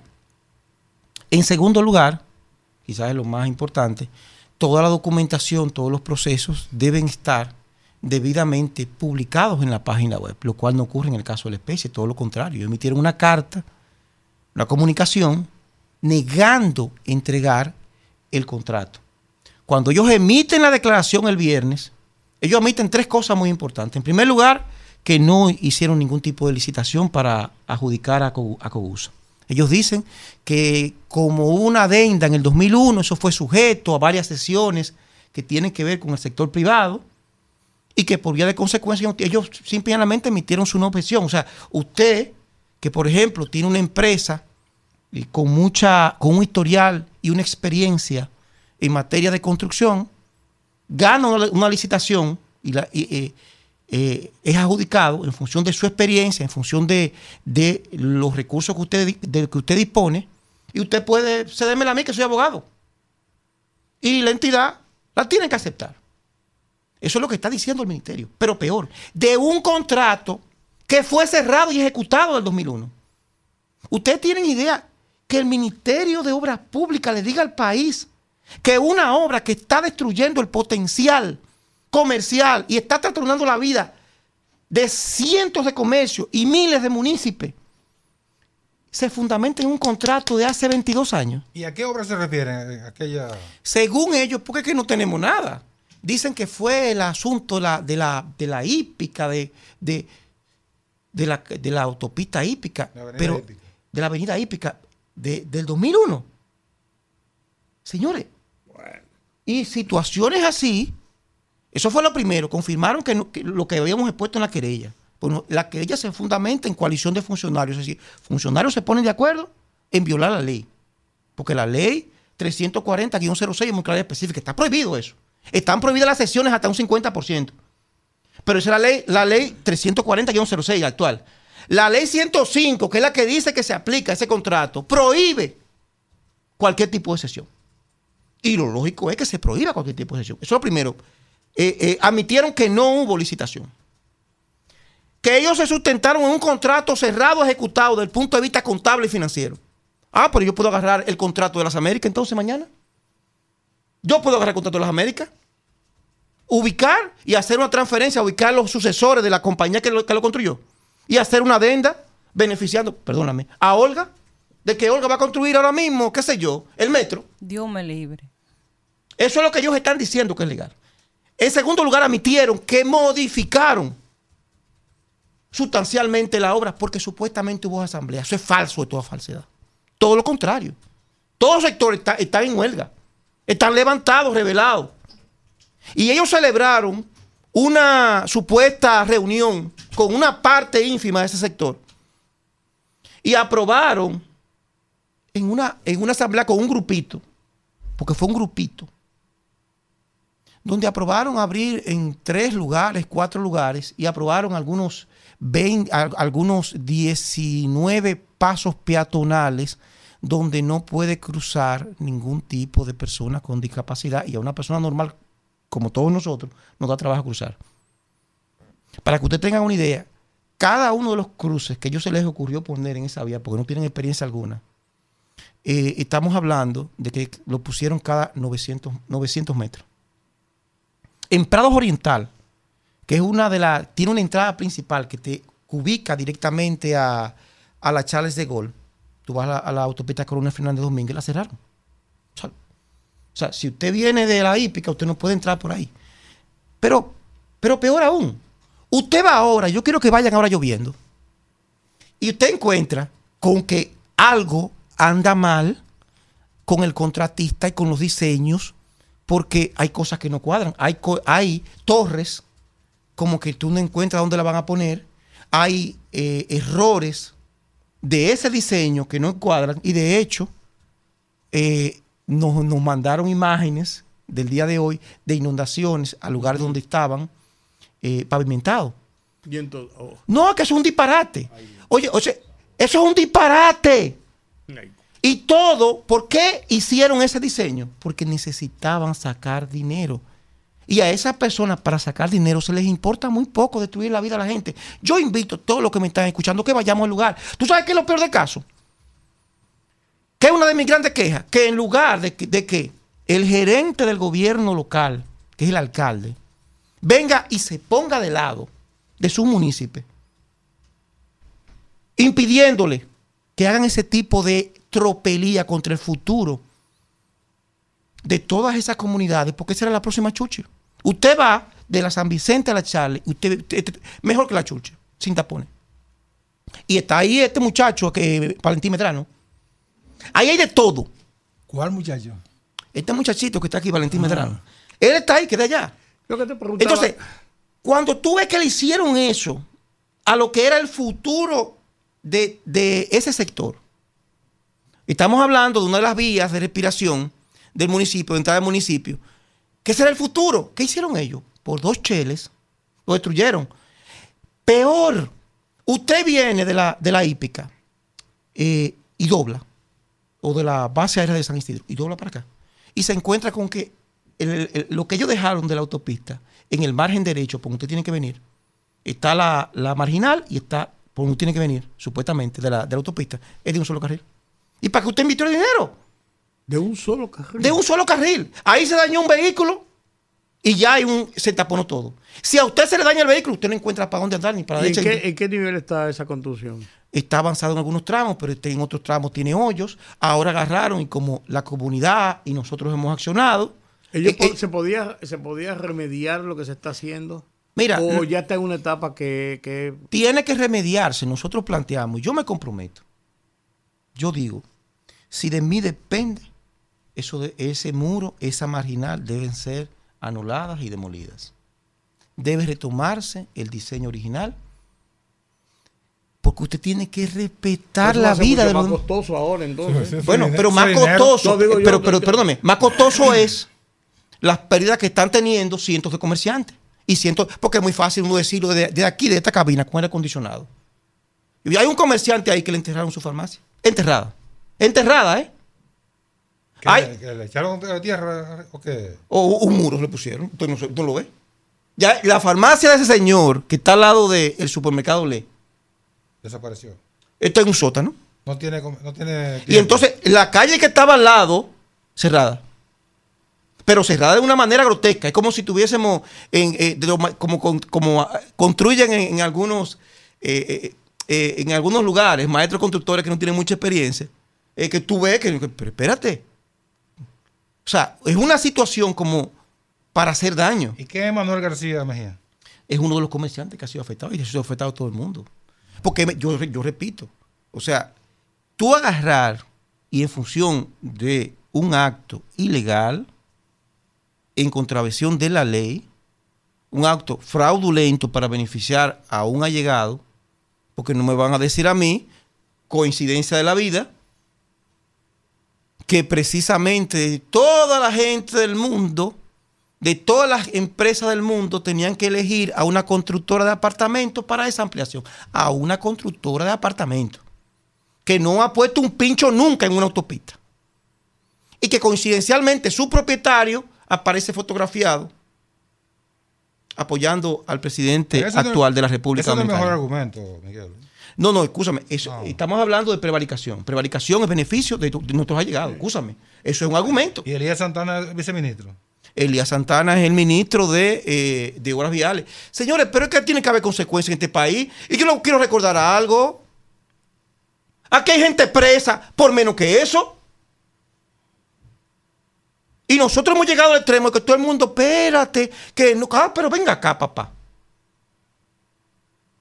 Estamos hablando no solamente de cualquier acto de corru- de corrupción, de 2.800 millones de pesos, no. Estamos hablando de que tú destruiste toda una comunidad. ¿Y en qué nivel está? ¿A, a qué porcentaje está? No, está como un 80%, a un 80%. Porque eso es lo grave del caso. A nosotros vinieron en una situación bastante difícil. Yo lo digo de corazón, yo no entiendo qué está pasando con este país. O sea, ¿dónde está la Contraloría General de la República? Que me han dicho, yo no lo he confirmado, que el contrato no fue aprobado por Contraloría. Porque es que, ¿cómo tú vas a justificar como contable? Que tú vas a agarrar un contrato de 22 años atrás y le vas a hacer una adenda a un contrato cerrado. ¿Y cómo pagaron entonces? ¿Lo están pagando? Yo creo que lo están Si pagando. está registrado en, Contraloría, eso no es posible. Escúchame, estoy hablando en función de informaciones extraoficiales que me dijeron, que me, que, que me, que- que- que me suministraron, que yo le pongo siempre lo que yo te digo a ti. Pero pidan. todo el que es contador, todo el que es auditor sabe las palabras mágicas. Un contrato de obra cerrado no puede ser sujeto a una adenda. Una adenda no puede superar, y tú lo sabes, un 30%. Y la ley 340-06 establece claramente que cuando hay modificaciones sustanciales a cualquier proyecto, tiene que haber una licitación nueva. O sea, estamos hablando de violación de la ley. Y aquí hay gente presa por menos que eso. ¿Y ustedes han buscado en- por vía de la ley de acceso a Lo niegan. en Contraloría? Lo También. niegan. Lo niegan. Bueno, en obras públicas lo negaron. Pero en Contraloría. Nosotros solicitamos al Ministerio Público que eh, iniciara las pesquisas del lugar porque evidentemente esto tiene que ser investigado. Lo que a nosotros nos preocupa fundamentalmente es la inacción. O sea, ante una actuación que, repito, no solamente constituye eh, un grave acto de corrupción administrativa, sino un acto perverso que destruye la forma de vida de eh, miles de, personas, miles de municipios. O sea, y mientras el gobierno local, que certificó a través de una reunión del Consejo de Regidores de que no había aprobado ningún tipo de modificación a esa obra, viene y se cruza de, de brazos, peor aún.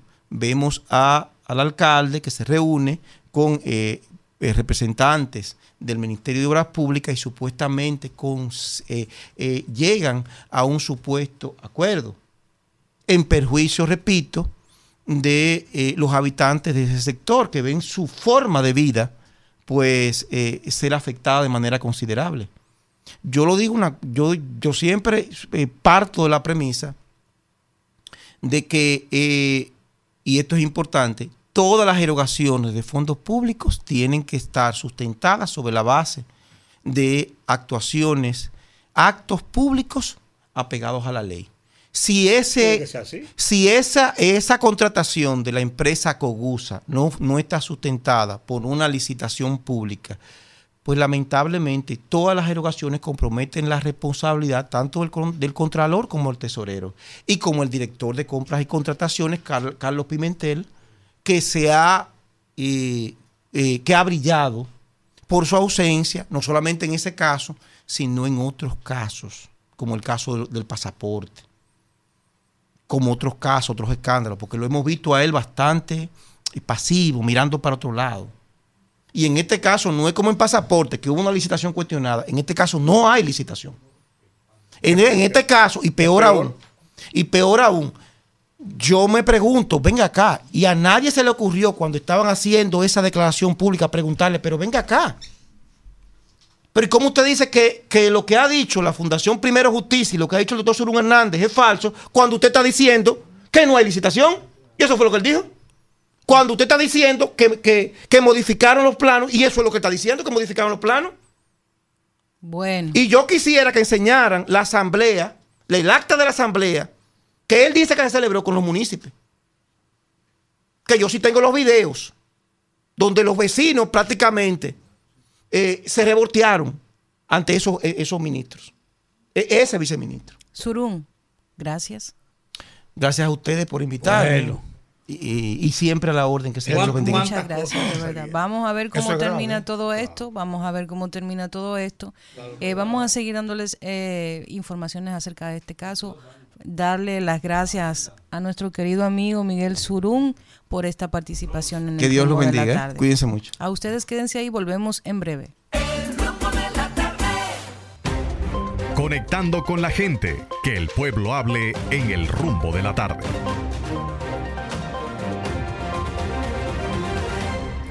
Aquí estamos, 809-682-9850.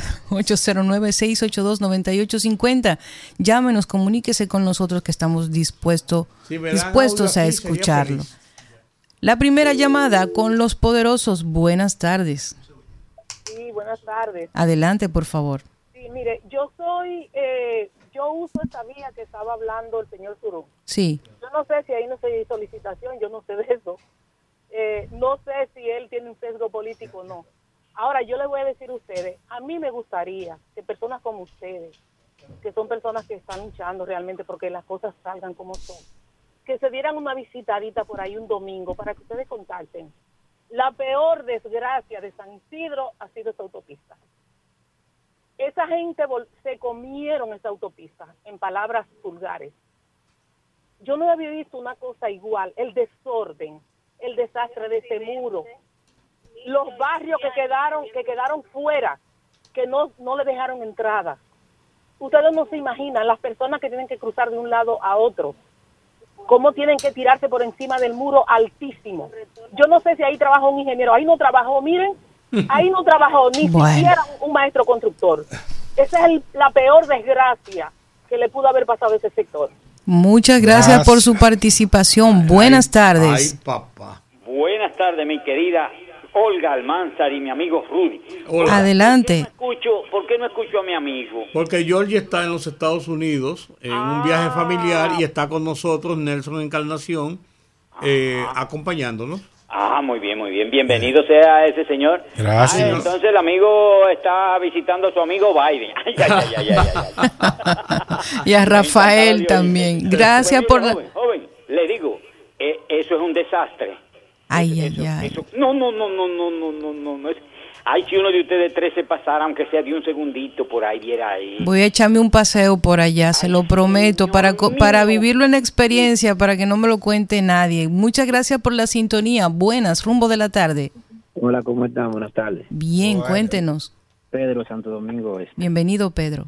Mira, voy a corroborar lo que dice Surun, porque yo voy para este lado también, es cierto. Mire, yo siempre he denunciado dos cosas. Bueno. Lo del puente Duarte, siempre lo he denunciado. Otra vez el mismo problema. La misma Y junta. asfal- Sí, y el asfaltado que hicieron desde la Sabana Larga hasta el puente Juan Bo, ya lo tuvieron que remendar de Ay, nuevo. mi madre. Entonces, entonces ¿qué pasa con el eh, al presidente le están haciendo daño con esto, señores? Dele ascensión. Pon supervisores para que supervisen los trabajos tuyos, papá.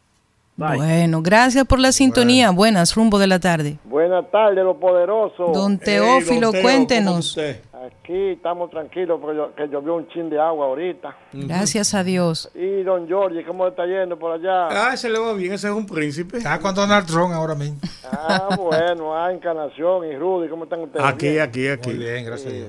Licenciada Almanza. yo Dígame. quiero un favor de usted o- y de ustedes. Ah, cuénteme. Yo le mandé una foto de una paciente que tenemos en cama en, en- en el hospital José María Cabral Ailval de Santiago. Sí. Ella le hicieron una operación hace cuatro meses, vaya a cumplir cinco internas. Ajá. Parece que hubo una mala práctica, una le parece que le perforaron los intestinos y ella no está bien. Ok. Y, y yo quiero que usted me haga el favor, si usted puede comunicarse con Jiminián, a ver si él no la recibe aquí para trasladarla para acá, porque allá no va a haber vida ya. Con mucho gusto, don Teo. En cuanto termine del programa, me comunico con usted si logro comunicarme con, con la gente de, seguro que sí, de Cruz Jiminián. Exacto. Bueno, si usted puede, usted se comunica con Club Jiminián primero y después me, me dice a mí lo que vamos a hacer para que... Claro que quiero sí. trasladar a la familia para acá, porque allá no hay vida ya. Con No, mucho no. gusto lo hacemos, don lo, Teo. Lo contrario, de, lo contrario, a, a Olga la información del nombre de la persona. Yo tengo el número de don Teo, yo lo llamo y Ah, ahí bueno. coordinamos, Ella sí. está en la 407 en el, en el María Cabral y va en Tena. Muy bien, vamos a hacer la diligencia, don Teo. La doctora Michelle García la operó y espantó la mula, ahora no da la cara. Ujú. Ya usted sabe. Vamos a ver qué pasó ahí. Buenas, rumbo de la tarde. Se cayó esa. Buenas, rumbo de la tarde. Muy buenas tardes, Olga. Buenas tardes, Rudy. Qué grato tenerte por ahí, Alex. Aquí estamos, Alex. ¿Cómo Bienvenido, Alex. Sí, eh, es para llamar una... Yo vivo, mira, yo viví siete años en Prado Oriental y recientemente me trasladé a la charla, producto de tal vez las complicaciones como munícipe de ese sector que confrontaba al salir del mismo lugar. Tuve que inclusive abandonar mi apartamento que compré con mucho sacrificio porque era imposible vivir en esa zona producto de lo- del caos. Entonces, pero hay una, una situación que es una verdad a medias. Cuando digo una verdad a medias es, es que, que alguien me diga a mí qué trabajo, obra estructural, vial en la cual se haya impactado una zona como esa no ha creado problemas para el municipio de área. O sea, yo no conozco una carretera, una vía que se haya tenido que remozar o rehacer o, usemos la palabra que, que queramos usar, que no afecte por Dios a los municipios. O sea que entiendo que sí. Número uno, hay una poca planificación eh, en, la- en esa construcción, es cierto, pero que no me vengan con la lloradera de que eso está afectando a fulano a donde siempre se da esa situación. Pasen muy buenas tardes y bendiciones. Muchísimas gracias por la Gracias. sintonía de siempre. Buenas, línea internacional. Saludos desde Puerto Rico, familia. Bienvenido, Aníbal. Cuéntanos. Eh, voy a hablar sobre los temitas que tocaron ayer. Sí.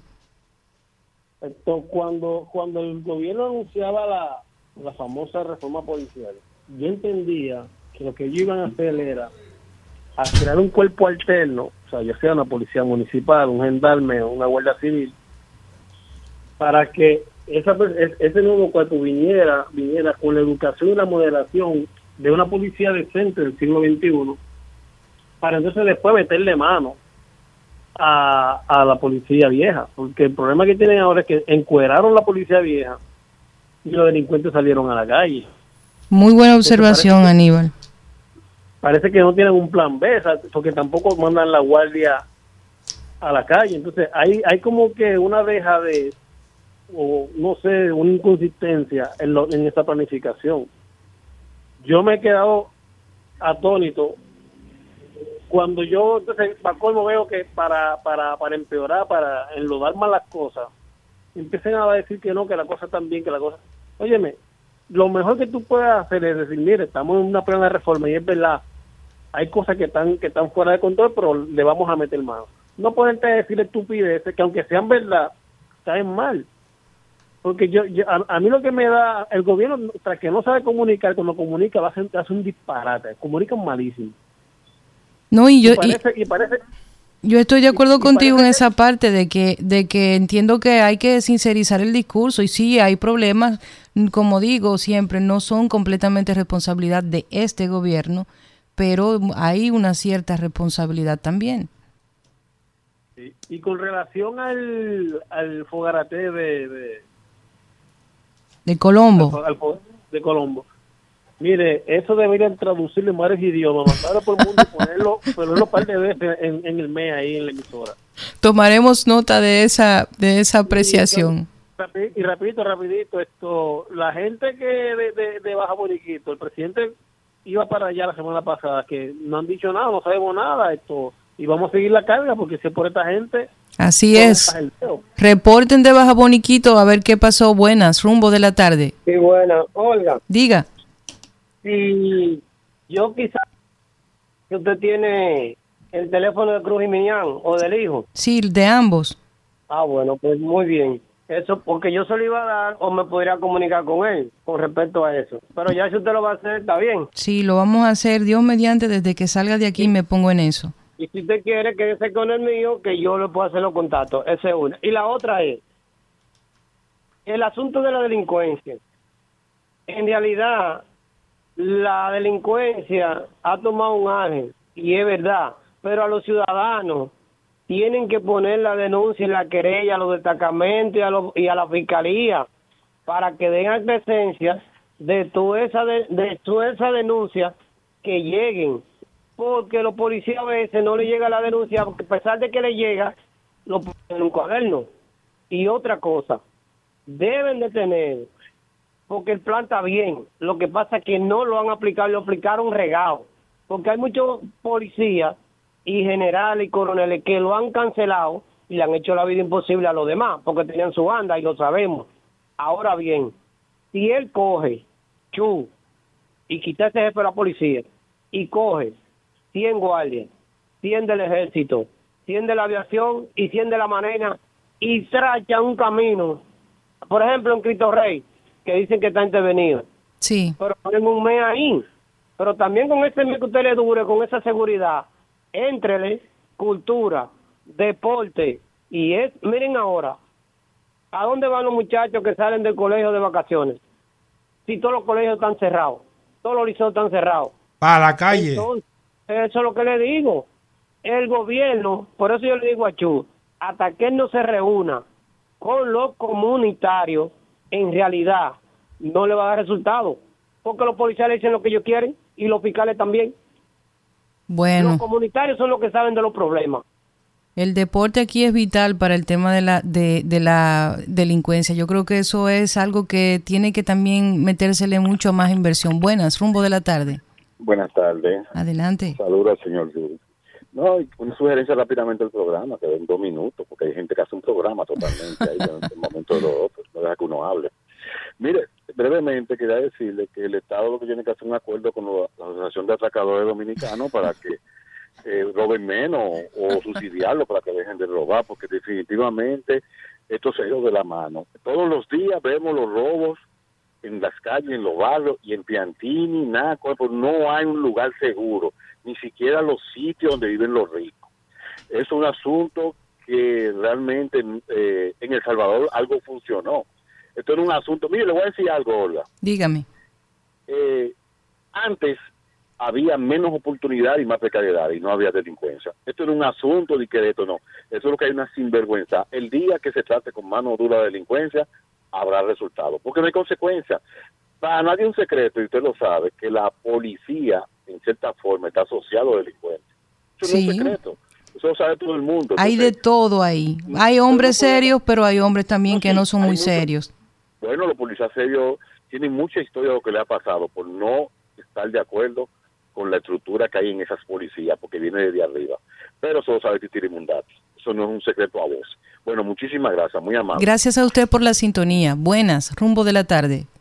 Sí, buenas tardes. Adelante. Yo le iba a preguntar a Surul. Está bien lo que él está demandando. Eso está bien y se le agradece. Pero yo le voy a preguntar, ¿dónde estaba él cuando los Tucanos y Punta Catalina y en la venta de todos los terrenos de nosotros que vendieron? Él está muy activo ahora. ¿Qué será lo que le pasa a Surul? Hay que, hay que preguntarle. No, él, él sometió a la justicia a alguna gente que participaron en, en actos dolosos en los pasados Ah. gobiernos. Ok. Sí, sí. Pero está muy activo. ¿Eh? Y Bueno, por otro Sí, perdón. Está bien. No, está bien, está bien, gracias. Gracias. a usted por la sintonía. Pueden seguir llamándonos en este momento. Tenemos tiempo para dos llamaditas más. 809-682-9850, 809-682-9850 y al 1883-380-0062. Bueno. Bueno. Mira, yo. Tal vez ahora, motivados por esta denuncia, las autoridades del- de obras públicas se acerquen al rumbo de la tarde para dar su versión de los hechos, que este es un medio completamente plural. Aquí tenemos las llamadas. Buenas, rumbo de la tarde. Buenas tardes. Adelante. Yo oigo a la gente con razón, criticando la delincuencia común y los comunicadores, muchos pues, periodistas, que la delincuencia hay que acabarla. Pero la delincuencia de abajo solamente, la de los pobres, la de los ricos arriba, que se robaron este país, tiene muchos defensores. A Bueno. Hay que atacarla entonces- toda. Sí, porque así no, entonces vamos a aplastar a los chiquitos. A los delincuentes de arriba los vamos a defender, los mejores abogados y de todo. Entonces, así no hay progreso en este país.